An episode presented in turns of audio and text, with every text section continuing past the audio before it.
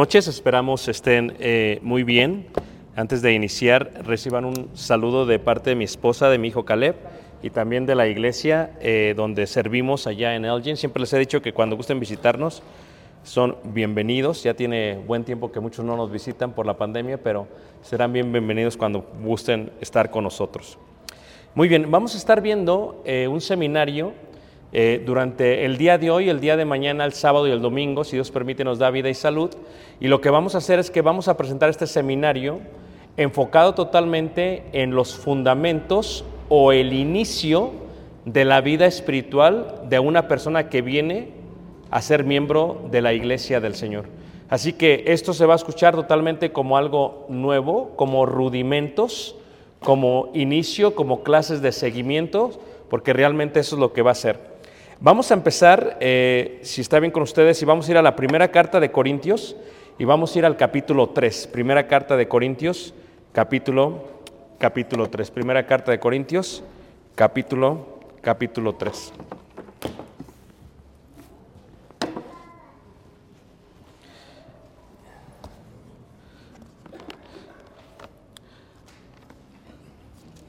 Muchos de ustedes tal vez ya tienen muchísimos años de haber o de ser miembros de la iglesia, de haber obedecido al evangelio. Y muchos otros acaban de ser recién bautizados. Por lo tanto, reiteramos esto es para aquellos que están iniciando a caminar con el Señor, con el Señor Jesús. Primera de Corintios capítulo 3 en el versículo 5 hasta el versículo hasta el versículo 14. Dice así: ¿Qué pues es Pablo y qué es Apolos, servidores por medio de los cuales habéis creído, y esto según lo que a cada uno concedió el Señor? Yo planté, Apolos regó, pero el crecimiento lo ha dado Dios. Si ustedes piensan en la persona que compartió con ustedes el Evangelio por un segundo, esa persona es la persona que sembró el Evangelio en ustedes. No siempre es la persona que va a regar, fertilizar y edificar sobre la semilla del Evangelio. Hay veces esa es otra persona. Para Corintios, Pablo fue el que compartió el Evangelio con ellos. Él plantó la semilla. La semilla a través de todo el Antiguo Testamento se ve como la simiente de Abraham. ¿Por qué? Porque somos hijos por la fe, como Abraham vino a ser el hombre de fe del Antiguo Testamento. Pero luego dice, Apolos regó. Uno es el que te enseña el Evangelio, otro es el que riega para que crezca la planta y dé sus frutos. Los dos son distintos, pero el crecimiento lo da Dios. Si tú y yo llegamos a crecer a la estatura de Jesús, es un regalo de Dios. No es nuestro esfuerzo. Claro, alguien plantó, alguien regó, pero Dios es el que da el crecimiento. Si tú y yo tenemos conocimiento, inteligencia, sabiduría, es porque Dios nos lo ha dado. Versículo 7. Así que ni el que planta es algo, ni el que riega, sino Dios. Tenemos que considerar que Dios es el que es el dador de todo. Él es el que es importante, no yo, no el que sembró, no el que plantó, sino Dios. Y el que planta y el que riega son una misma cosa, aunque cada uno recibirá su recompensa conforme a su labor. Porque nosotros somos colaboradores de Dios y vosotros sois labranza de Dios, edificio de Dios. Conforme a la gracia de Dios que ha sido dada, yo como perito arquitecto puse el fundamento y otro eh, edifica encima. Pablo pasa de la ilustración de sembrar a la ilustración de edificar. Y es que tu vida espiritual y la vida espiritual todos nosotros es un edificio, el cual tiene un fundamento y después se va edificando sobre él. Eso es lo que hizo Apolos. Apolos regó, en este sentido, Apolos estaba construyendo encima de lo que Pablo había hecho. Y dice el versículo, el versículo eh, 10, dice, conforme a la gracia de Dios que me ha sido dada, yo como perito arquitecto puse el fundamento y otro edifica encima, pero cada uno mire cómo sobreedifica. Porque nadie puede poner otro fundamento que el que está puesto, el cual es Jesucristo. Jesucristo es el fundamento de nuestra vida espiritual. En nuestra casa es Jesucristo el fundamento de nuestra vida espiritual. Pero aquí la pregunta viene a ser, ¿cuánto tiempo tienes de convertido? Vamos a decir, ¿quién tiene más de cinco años de convertido? Levante la mano. Ok, muy bien. Ahora, cada ser es una casa distinta. Cada casa fue preparada y edificada con material distinto. ¿Cuál es tu material? ¿Cuál es mi material? El fundamento, todos tenemos el mismo fundamento, el cual es Cristo Jesús. Nadie lo puede cambiar, porque ese es el fundamento donde se edifica la casa. Pero, por ejemplo, ¿qué material utilizó la hermana? ¿Qué material utilizó el hermano? ¿Qué material utilicé yo? Porque, por ejemplo, aquí en Ciudad de México sabemos que la estructura y el diseño van a poder soportar los sismos, los temblores. Hay material que no se presta y hay diseño que no se presta. El maestro que te enseñó después de que alguien plantó el Evangelio, es el que está edificando contigo. Luego viene alguien más, como un perito arquitecto revisa tu casa y dice, bueno, esta casa no va a durar, porque el material que se utilizó no es un buen material, o porque el diseño que se está sobreedificando no es el correcto. Y entonces Pablo pone este ejemplo como ilustración. Y luego dice ahí, 12. Y si sobre este fundamento alguno edificare oro, plata, piedras preciosas, madera, heno, hojarasca, la obra de cada uno se hará manifiesta. Tú y yo venimos a ser miembros de la iglesia, obedecimos el Evangelio. Pero ¿qué después? O sea, ¿qué sucede después de nuestra resurrección espiritual? Bueno, el fundamento nadie lo puede quitar, pero cómo edificamos cada uno de nosotros es distinto. Es distinto. A esto se le llama los rudimentos de la doctrina de Cristo. Es un edificio. ¿Qué material utilizas? ¿Cuál es la diferencia entre el oro y la hojarasca? ¿Cuál vale más? El oro. Para algunos van a decir, esta clase se me hace como muy sencilla, pero es, estamos hablando para gente que está recién bautizada. Que tenerme paciencia los que ya tienen mucho tiempo en el Evangelio, ¿ok? Aunque yo creo que algunas de sus casas tal vez ya están cayendo también, pero eso es otra cosa. Entonces ténganme paciencia, ¿ok? Entonces, eh, es más caro el oro. ¿Quién decide qué poner? ¿Tú? Shadi se bautizó, ella decide qué poner, qué material poner, no sus padres, no la iglesia, ella decide qué poner.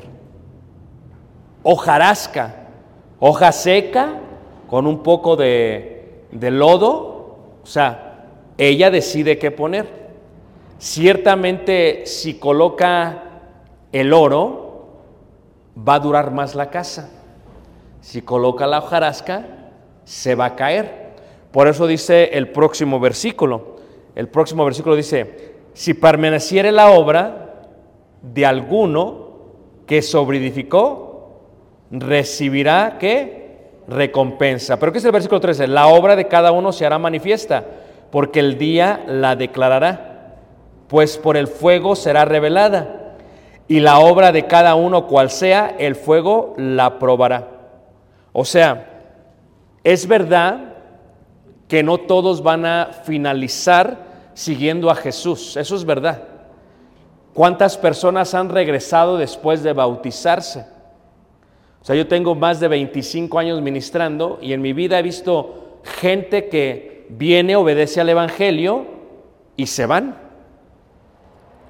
Cuando hablo con ellos, si me lo permiten, la pregunta es, ¿por qué te fuiste? Hay muchas excusas, pero si lo viésemos como una casa, la razón por la cual se van o se fueron es porque el material que utilizaron era un material muy chafé,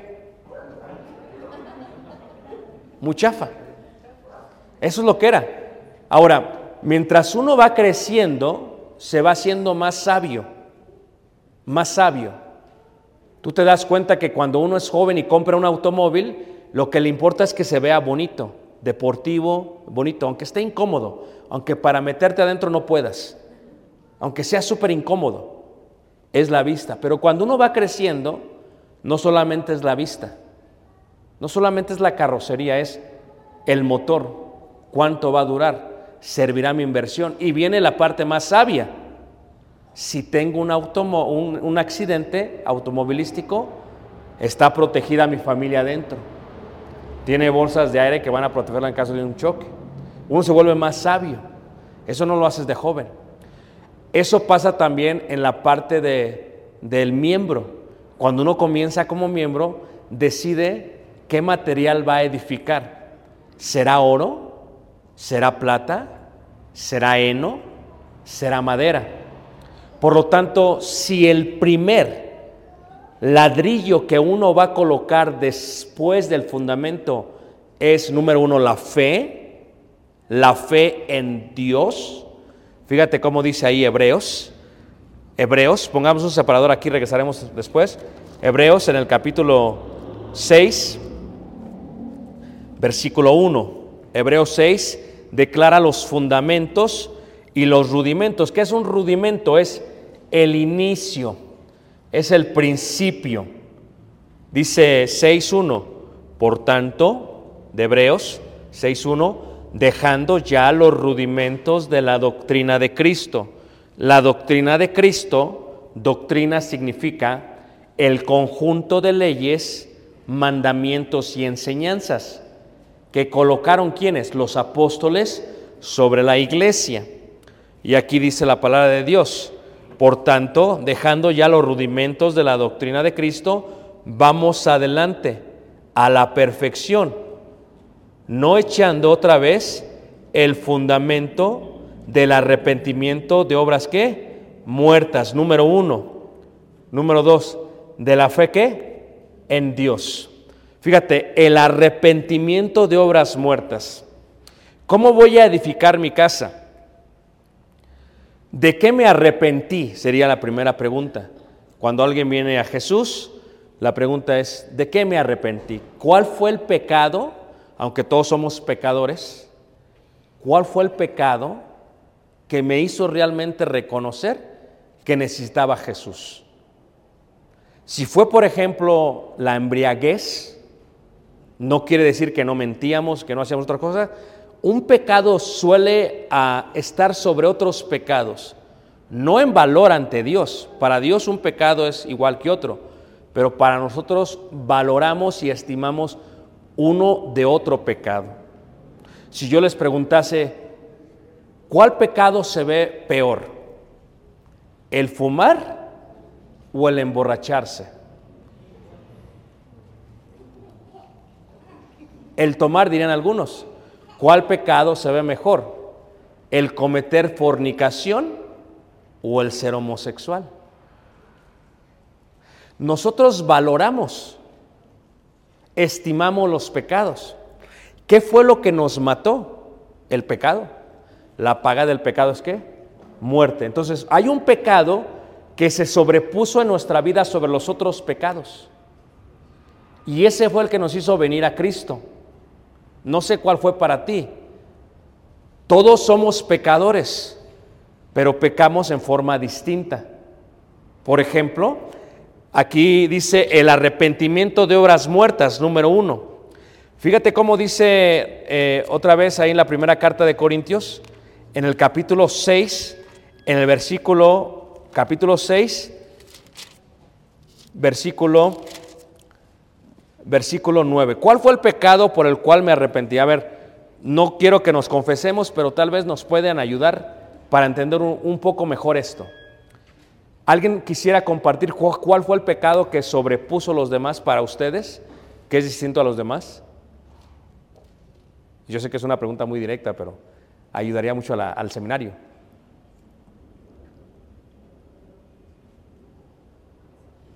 ¿Sí? ¿Ah? Tomar. Tomar. Eso fue lo que te llevó a decir, ¿sabes qué esto? Si tomar se considera como un pecado y tú decides tomar toda tu vida, pero vienes a Cristo, la primera piedra que colocas es el arrepentimiento de obras muertas. ¿Qué es una obra muerta? Tiene dos principios, uno judío y uno gentil. Tiene dos principios, uno qué? Judío y otro qué? Gentil. Me voy a enfocar solamente en el gentil, no en el judío, porque no hay muchos judíos aquí, creo que no hay ninguno. Entonces me voy a enfocar en el gentil, si, si me permiten. Por lo tanto, si me enfoco solamente en el gentil, en el caso de nuestro hermano Luna, él está diciendo que tomar, claro, el emborracharse, la embriaguez que él hacía, lo mató. Porque la paga del pecado es qué? Muerte, lo mató. Si yo vuelvo a renacer, las cosas viejas pasaron. He aquí todas son hechas qué? Nuevas. Entonces, después de mi resurrección, ya se colocó el fundamento que es Jesús. Ahora edifico mi casa. ¿Cómo la va a edificar Luna? Luna debería de arrepentirse de las obras, acciones que lo mataron. Pero si después de venir a Cristo, Luna decide edificar con un material chafé, tal como la hojarasca o la madera, lo decide él. Porque si pusiéramos a Luna aquí, y si hubiera otro Luna, a Luna acá, dos lunas, digamos que uno decide poner hojarasca o poner heno. Su arrepentimiento, por lo tal, no es genuino. ¿Qué significa arrepentirse? Cambio de corazón, cambio de mente, cambio de vida, cambio de acción. Si él sale, y eso eh, recuerden, uno siembra y otro riega. Somos maestros. Cuidado con los maestros, porque dice Santiago que no os hagáis muchos maestros porque recibiréis mayor que condenación. Si Luna sale de ahí, el fundamento fue colocado. Ahora, el maestro le dice a Luna, Luna de este lado dice, maestro, sé que está mal tomar porque eso fue lo que me mató, pero estaría mal tomar, antes tomaba 10 vasos de pulque, tres cubas y seis de cerveza y finalizaba con una taza de vino, una copa, perdón. ¿Qué le parece si en mi primer día como cristiano después de mi resurrección, qué le parece si minimizo? Ya no van a ser 10, serán 5 de pulque. Ya no van a ser 3 cubas, será una. Ya no van a ser 6 cervezas, serán 3. Ya no va a ser una copa de vino, será la mitad. Uno riega. Hay maestros que dicen, no hay problema, con tal que tú lo vayas dejando hasta que lo dejes. Eso no es arrepentimiento. Y así hay muchos maestros. Si tú haces eso, Luna, el material que colocarías sería hojarasca, sería heno, sería chafé. Por el otro lado, tienes a el otro Luna. Luna hace la misma pregunta y el maestro le dice, ¿acaso el Evangelio no es la muerte, sepultura y resurrección? Diría Luna, sí, maestro, muy bien. ¿Moriste a tu viejo hombre? Diría Luna, sí, morí. ¿Está vivo o está muerto? No, no, morí. Ok, si moriste a tu viejo hombre, la respuesta es cero. Esto se oye como muy radical para algunos. Escuchen lo que estoy diciendo. Pero si él no muere a su viejo hombre, si como que lo medio mató nada más, o si lo hace zombie, ¿qué pasa? Su inconsciencia va a hacer que sea este luna. Pero si él dice, me arrepiento de las obras que me mataron, de mis obras muertas, no lo voy a hacer, corta totalmente, hermanos, estaría poniendo el mejor material para su casa. Levanta la mano que me está siguiendo. Ahora, fíjate cómo dice aquí, primera carta de Corintios, capítulo 6, versículo 9. ¿No sabéis que los injustos no heredarán el reino de Dios? No erréis, ni los fornicarios, ni los idólatras, ni los adúlteros, ni los afeminados, ni los que se echan con varones, ni los ladrones, ni los avaros, ni los borrachos, ni los maldicientes, ni los estafadores heredarán el reino de Dios. Y esto erais algunos. ¿Qué indica? Pablo habló de la construcción en el capítulo 3. Pablo habla de la situación de ellos en el capítulo 6. O sea, muchos de ellos habían edificado su casa con hojarasca, con madera, con heno. Y otros no. Somos salvos por la gracia en Cristo Jesús, no por las obras que hagamos. Sin embargo, las obras que hagamos determinan el arrepentimiento genuino que tuvimos. Porque si no, ¿de qué nos arrepentimos? O la pregunta sería, ¿a qué evangelio obedecimos? Aquí da una lista y entre ellos se encuentra, por ejemplo, echarse con varones. Esta es una pregunta muy interesante hablando ahorita de la inclusividad en todo el mundo, de la manera en que se está colocando la ideología de género en todo el mundo. Esto es algo que eventualmente llegará a la iglesia, que cuando llegue tenemos que saber qué contestar. Esta es la pregunta. Voy a colocar no a Luna, porque si no van a decir estamos hablando de eso, a alguien más ahora. Eh, me permiten, bueno, alguien que no sé, pues, vamos a colocar un nombre, por ejemplo, ¿hay un Luis aquí? No, sí hay Luis. Eh, eh, ah, hay dos, ay, perdón. Abraham, vamos a decir Abraham. no, es que Abraham está la fe. Ok, denme un nombre que, bueno, José, ¿hay José? Gloria a Dios, José, ok. Una vez entramos a Jerusalén el año pasado y había un hermano que se llamaba Jesús, un hermano que se llamaba José y un hermano que se llamaba María. Y le dijo le dijo el, el, que iba, el que estaba, le, dice, oigan, ¿y dónde dejaron el burro? Porque eh, Porque entramos de Egipto, ok. Entonces, ¿qué pasa? Regresamos a esta parte. Entonces, José, vamos a decir que Josué es homosexual y que eso lo lleva a obedecer al Evangelio. Josué cree en el Evangelio, se arrepiente de las obras muertas que lo mataron y viene y se bautiza para el perdón de sus pecados y vuelve a nacer. José pregunta al maestro, maestro, tengo esta inclinación, todavía me gustan los varones. Pero ¿qué dirían si José ya vivía con una pareja que era varón? ¿Qué le tendría que decir? Le, diría a José, ¿lo tengo que dejar poco a poco? ¿Me entiendes lo que estoy diciendo? ¿Cómo hace más lógica la mente el licor? Pero esto es como, no, espérate, esto no, esto sí de jalón. Levante la mano, ¿quién lo piensa de esa manera? Pero Dios pecado es pecado. Entonces, si pregunta, debería de decir uno sí, porque cuando Dios te perdona, te santifica a ti, pero no, te- no santifica tu pecado. ¿Entiendes lo que acabo de decir?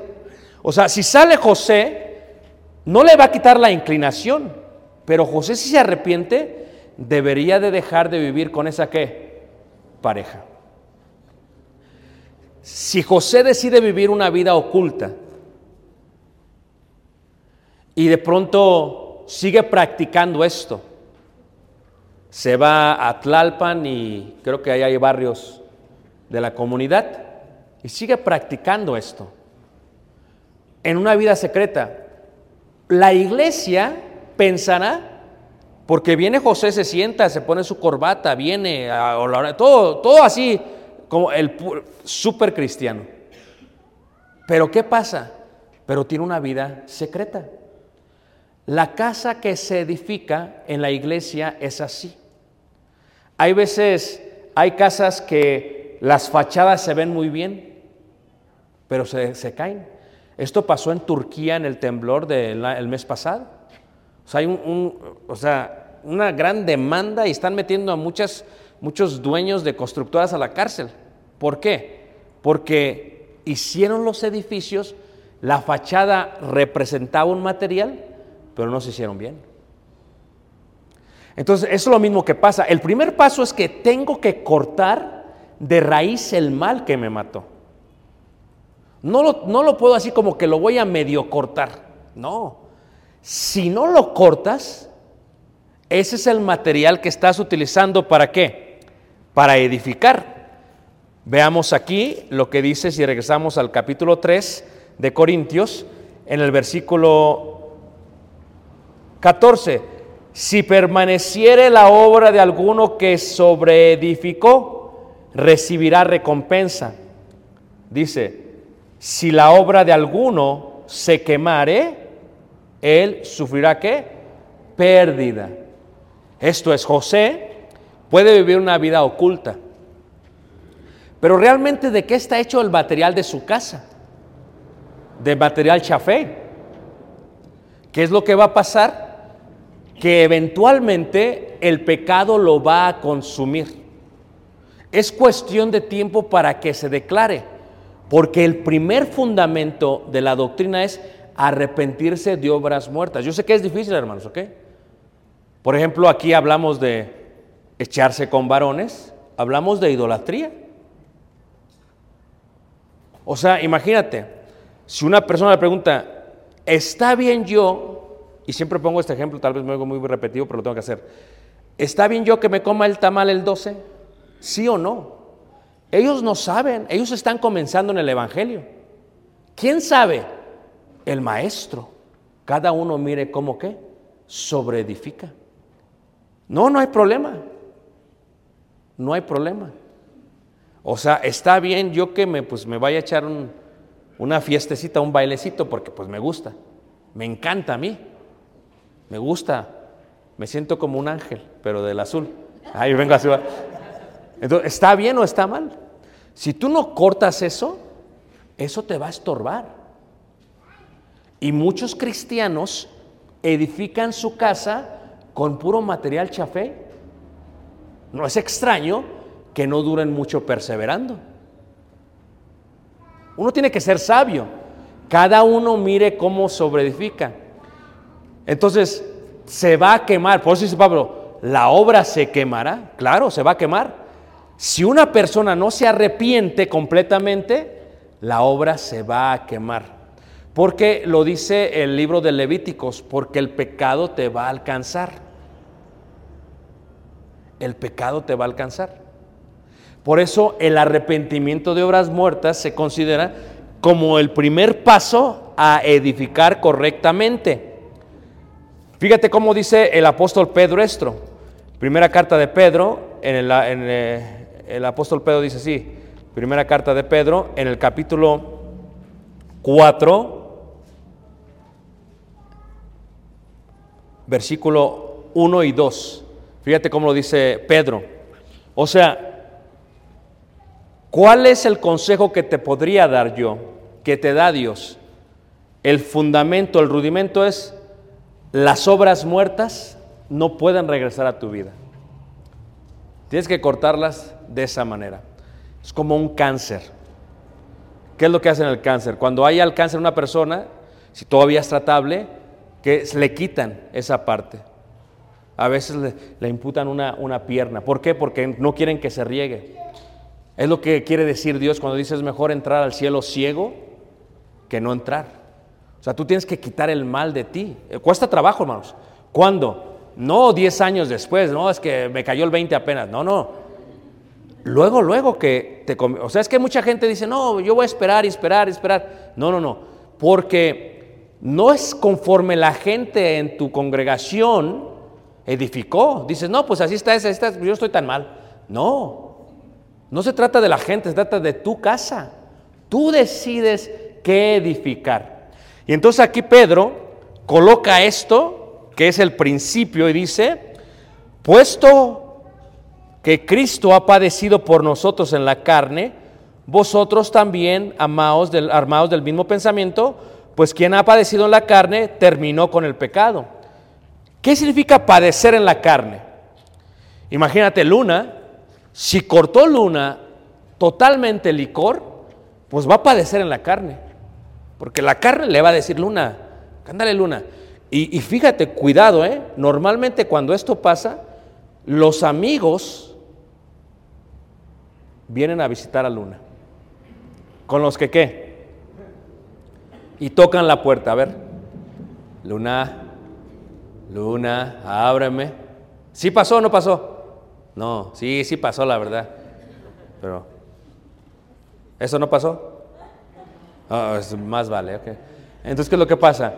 Entonces, uno va a sufrir en la carne, es normal. Me senté a platicar con alguien esta semana, ¿verdad?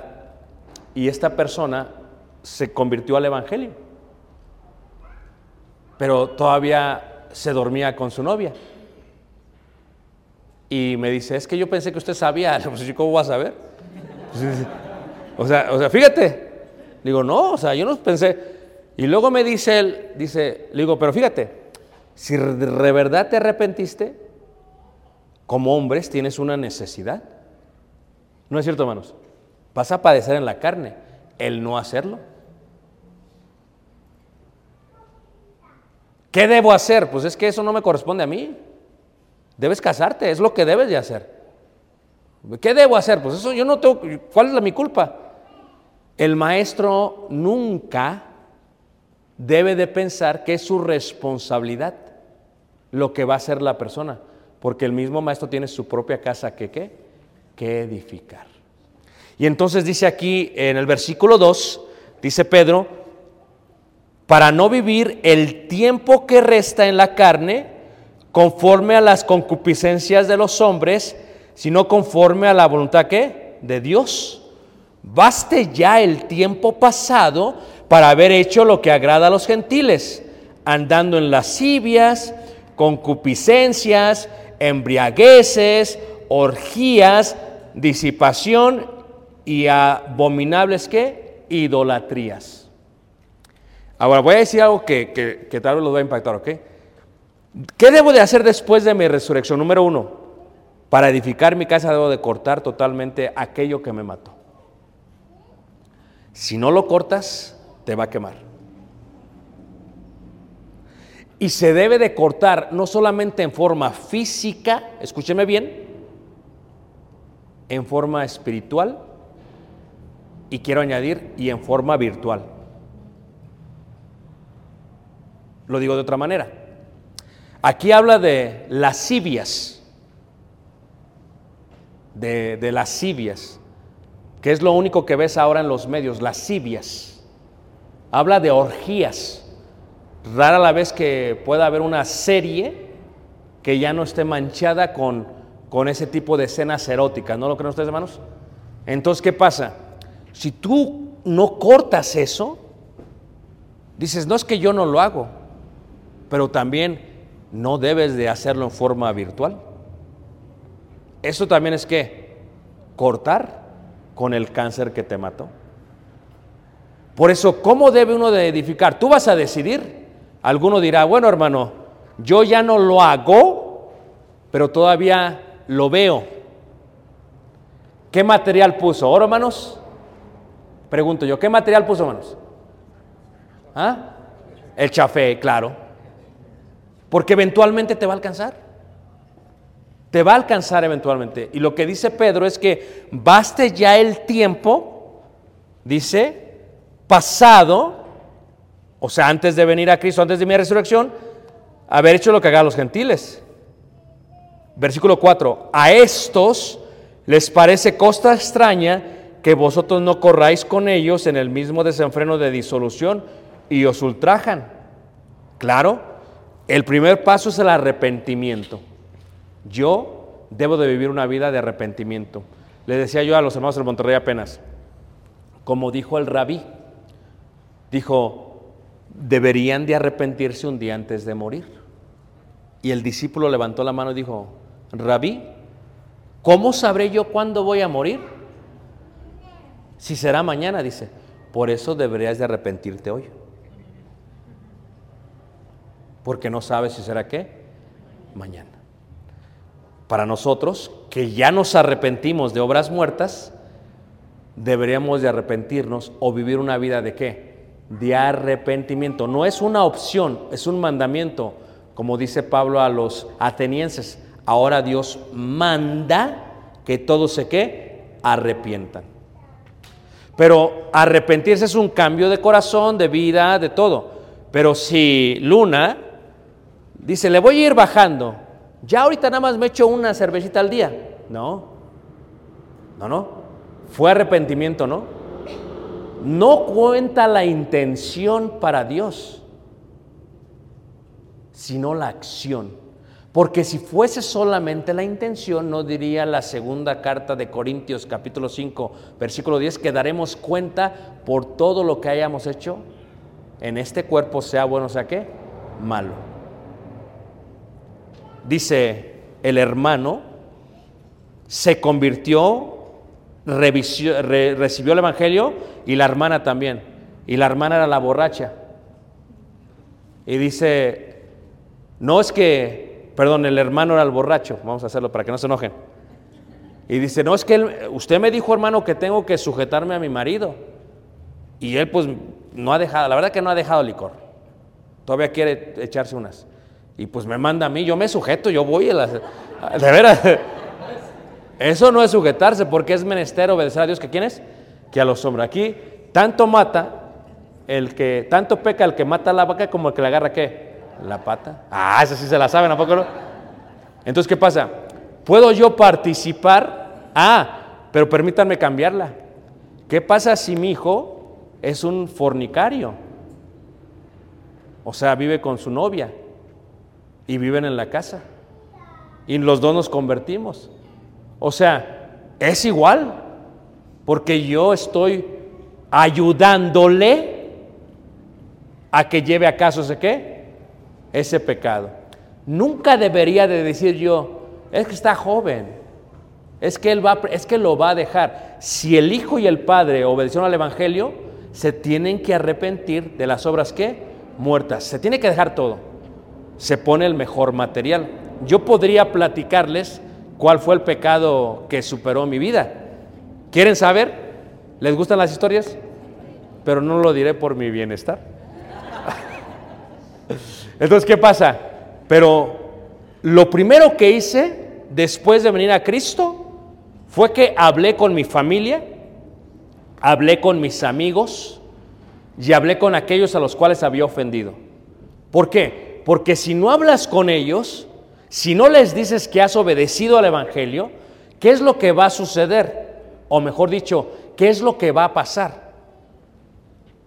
A ellos les va a parecer una locura. Dice aquí la escritura, en el versículo 6, a estos les parece cosa extraña que vosotros no corráis con ellos. O sea, imagínate que, que- que tú tuvieras un primo y que los dos se fueran, ¿verdad?, a la disco, al antro y se iban a, y, y- un poco de marihuana y se pusieran bien, o grifos, lo que sea, y bien, bien animados, ¿ah? Entonces, ¿qué pasa? Pero uno de los dos viene a Cristo. El primo, él va a querer, por él no vino a Cristo, el que vino fue el otro.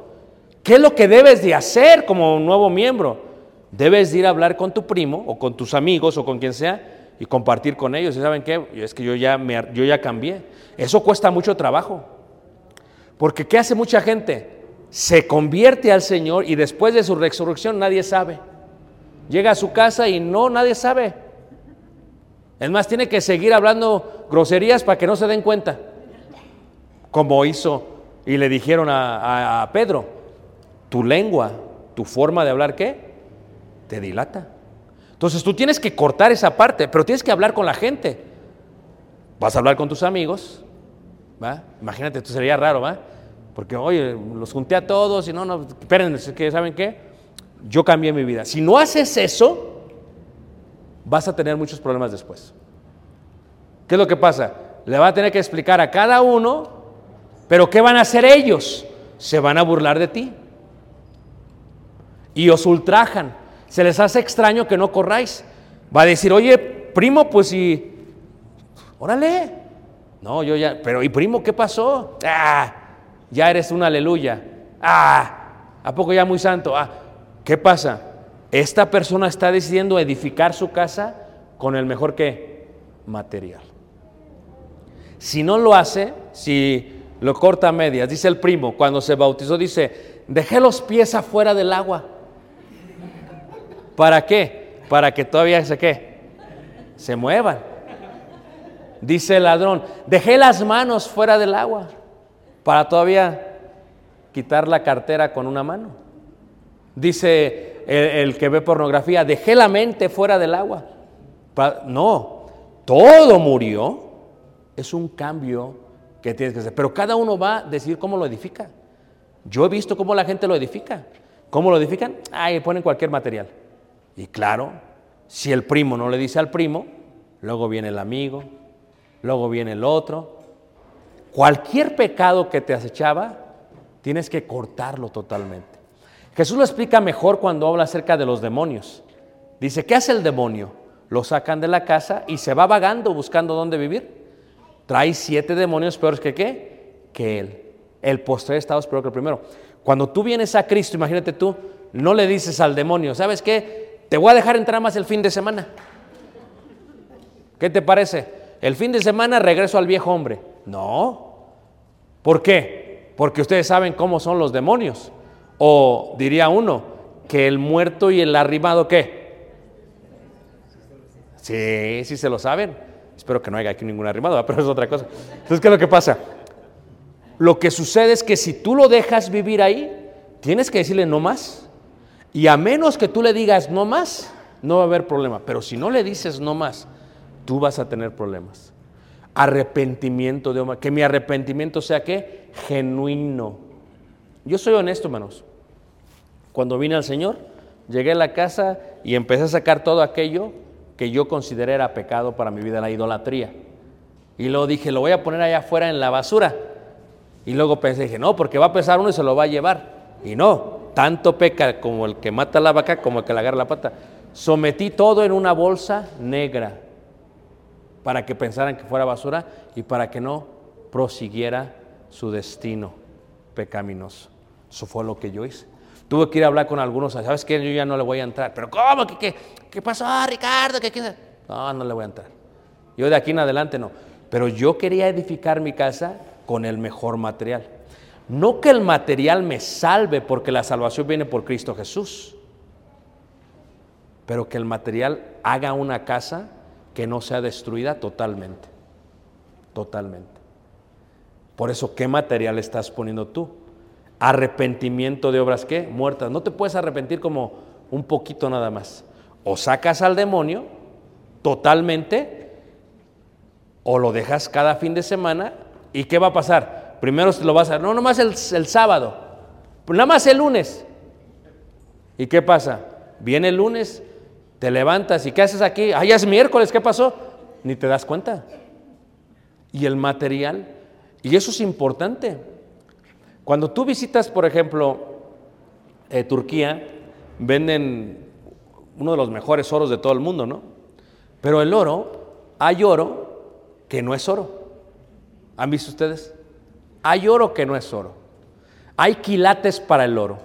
Por ejemplo, las algarrobas que deseaba comer aquel joven, de ahí viene la palabra quilates, del hebreo keretz, porque las algarrobas cuando las abres, que son como hagan de cuenta como un tamarindo seco, cada semilla puede ser de distinto tamaño, pero todas pesan lo mismo. Y eran utilizadas en la antigüedad para el peso de las cosas. De ahí viene la, la idea de quilates, del peso. Entonces, ¿qué es lo que pasa con las algarrobas con el quilate? Eso es el oro. Hay oro de 14, hay un oro más fino, y hay uno que le llaman chapa de qué? De oro, y hay uno que le llaman fantasía. O sea, que tú en tu fantasía eres rica. Es la, es la verdad, ¿a poco no? Vas con tus cadenotas y yo en mi fantasía soy rica. ¿Cierto o no? Pues mucha gente hace sus casas espirituales en su fantasía. Hacen una fantasía. No, es que mira mi casota, mira, está bien buena mi casa. Por eso tú entiendes que mucha gente le llama hipócritas a los miembros de la iglesia. Porque ellos tienen una fantasía de cristianismo. Andan con sus medallas de oro y estos creen que son ricos. Pero le dijo Jesús a la iglesia de la Odisea, tú dices soy rico, pero eres un pobre, desventurado y desnudo. O sea, ¿qué es lo que está diciendo Jesús? Que ellos pensaban que estaban bien, pero estaban realmente qué? Mal. Aquí lo que importa es que tú edifiques tu casa de una forma genuina, en la privacidad de tu vida. Que saques al demonio los siete días de la semana, no que lo dejes de entrar. Si tú no lo haces, vas a batallar toda tu vida. Por eso cuando uno empieza como cristiano, oye, ¿lo debo dejar? No, sí. Fíjate a qué maestro te arrimas. Porque no sea que sea como los fariseos, que hicieron de los seguidores y de sus discípulos dos veces más hijos del infierno. Cuidado, ¿quién es el maestro? Les decía yo, y es que todavía estoy en shock porque no lo puedo creer, que había un hermano que me estaba platicando que él se fue a la universidad y estando en la universidad se congregó en una congregación, está con la iglesia bien, todo bien bonito, todo, y le dice uno de los miembros más viejos, o sea, con más edad de la congregación, te invito a mi casa. Y pues él fue, y dice que había un jardín grandote, muy bonito y todo. Pues él llegó y todos los hermanos, ¿verdad? en ambiente, no bien bonito, ¿verdad? Mirad cuán bueno y cuán delicioso es habitar los hermanos juntos en qué. Hasta que llegó la banda. Llegó la banda y dice el hermano que entró en shock, porque dijo, no, pues la banda, pues, ok, y que empieza, hermanos. Y que el hermano con más edad, hermanos, que se levanta con su mujer. Dice que tenían práctica y que se levanta toda la iglesia. Cada uno mire cómo sobreedifica. Si el que está comenzando diría, bueno, pues es que así es la vida cristiana. La pregunta sería, ¿de qué mundo nos sacó Dios si así es la vida cristiana? O sea que si tú resucitaste de las obras muertas, entonces ¿cuál fue el evangelio que recibiste? Si eres igual que el mundo. Imagínate yo que todavía yo fuera a la basílica y caminase o me hincase todo el patio hasta llegar al atrio. O sea, imagínate tú. Diría, bueno, ¿soy o no soy? O sea, esto es un concepto, hermanos, de arrepentimiento. ¿Me arrepentí o no me arrepentí. O como una pareja que me dijo, no hermano, sé que no estamos bien viviendo juntos, nosotros vamos a vivir juntos, pero no vamos a tener nada que ver. Le digo, no hombre, ¿tú crees? ¿Salió bien? No, pues es que eso ya nadie, hermanos. O sea, es que uno es ingenuo al principio, pero cuando tiene mucho tiempo en el Evangelio, o sea, tú le vas a decir, ¿está bien? ¿Es, es correcto? ¿O está mal? Cada uno mire cómo qué, sobre edifica. El arrepentimiento, pues, de obras muertas determina ese primer inicio. Ahora, número dos, la fe en Dios.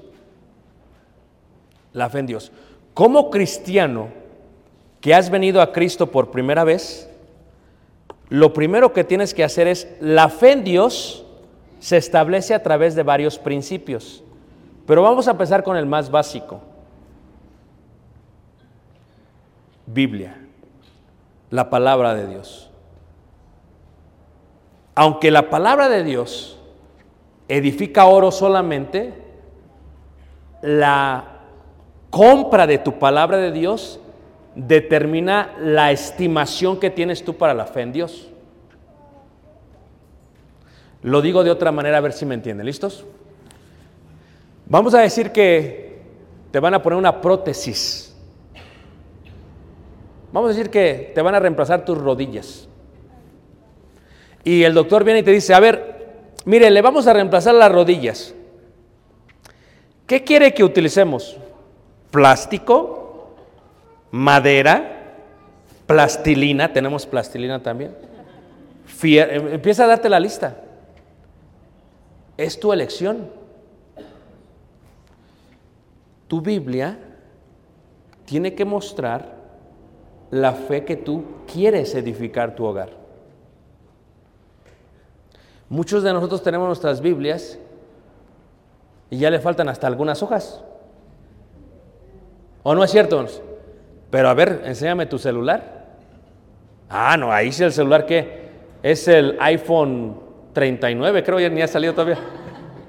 O sea, ¿qué Biblia tengo?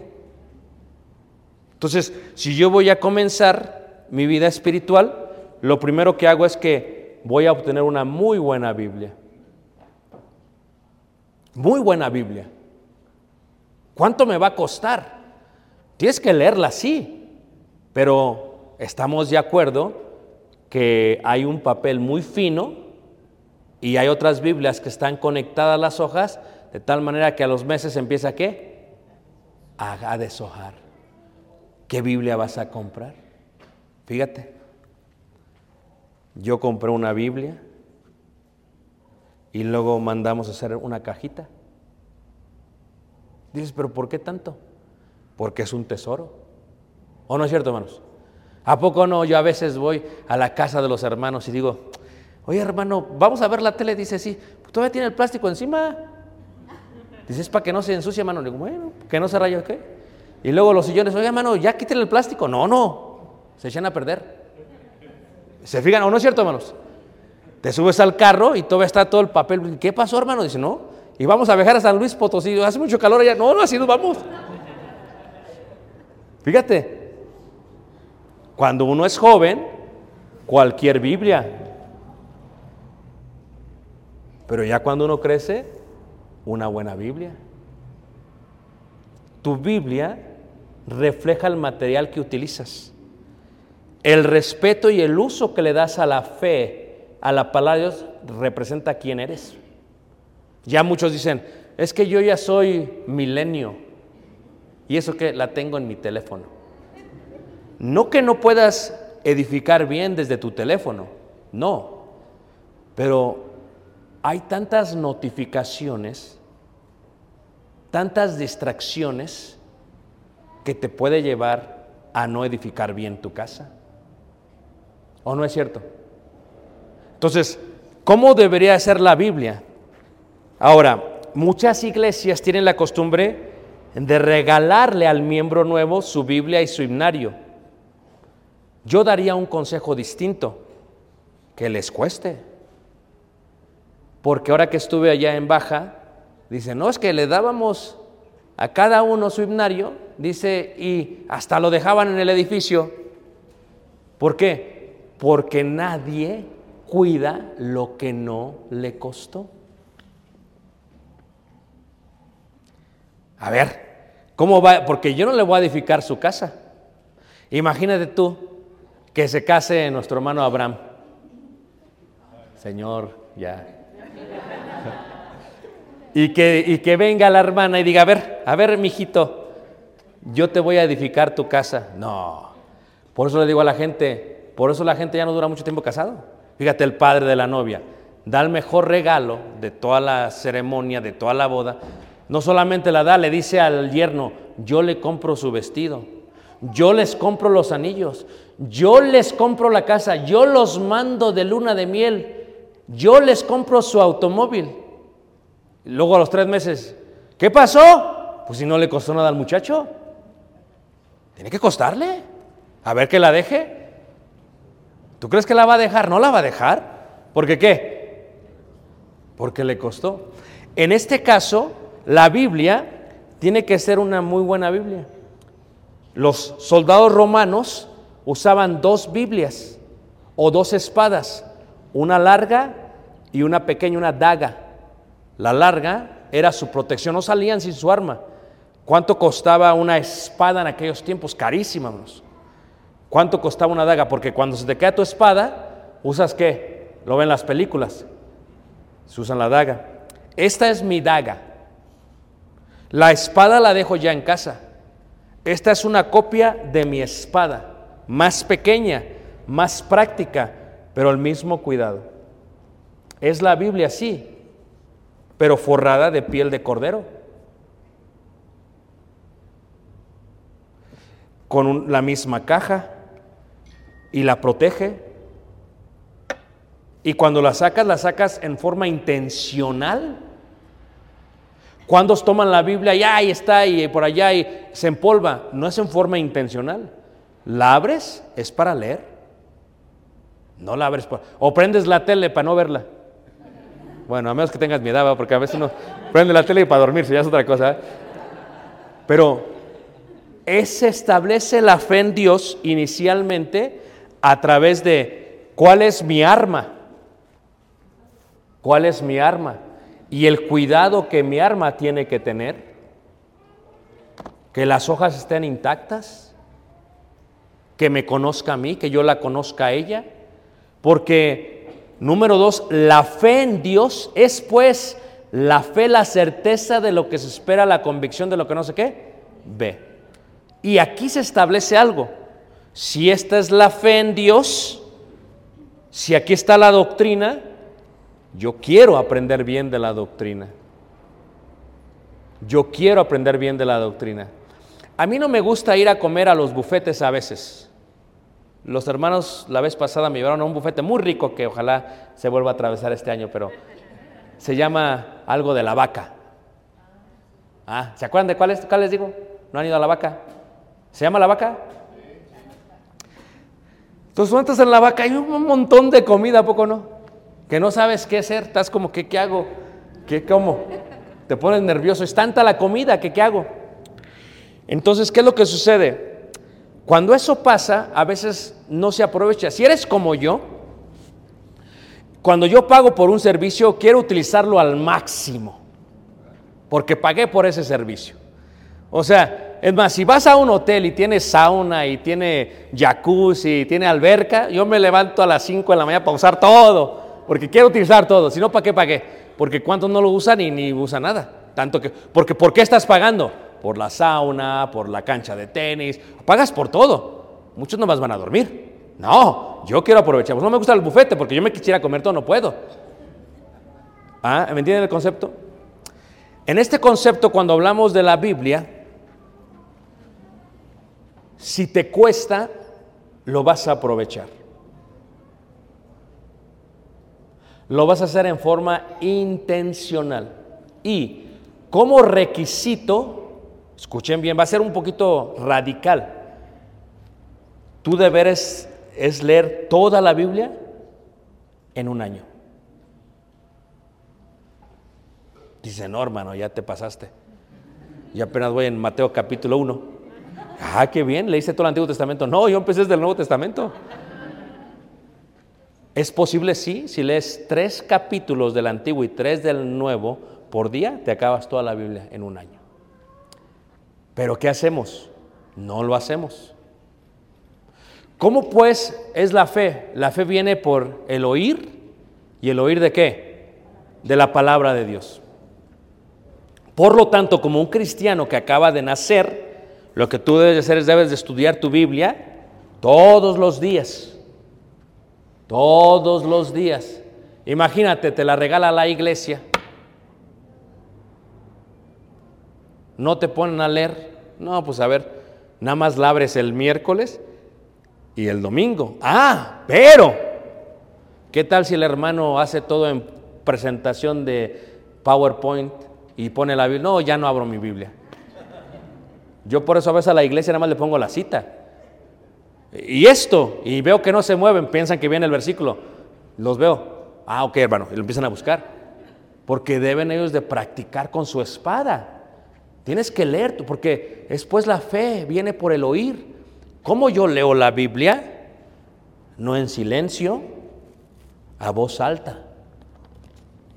Solo, dices, ¿por qué? Pues, te vas a acabar tu voz. No, yo la leo en voz alta, porque se enfoca más uno.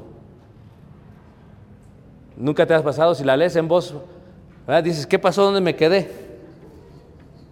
Pero en voz alta, ah, ¿qué estoy haciendo? Te das cuenta que no la estás leyendo intencionalmente. Es pues la fe.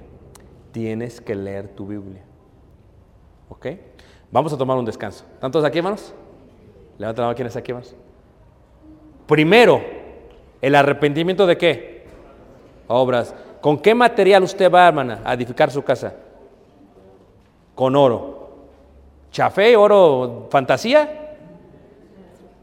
¿Con qué? Sí, pero ¿con qué? ¿Qué? ¿Qué? 24 quilates, que es el oro más fuerte. Ese el oro de los indios. Tenía un empleado que era indio y me regaló ese bien amarillote. Dije, ¿y esto qué? Dije, no, dice, this is gold. Así me dijo en inglés. Dije, ok, this is... Y si era oro, mano. Qué bueno que me querían mis empleados antes. Ya, es otra cosa. Ok, tomamos un descanso de 5 minutos, hermanos. 5 o 10 minutos. ¿Está bien, hermanos?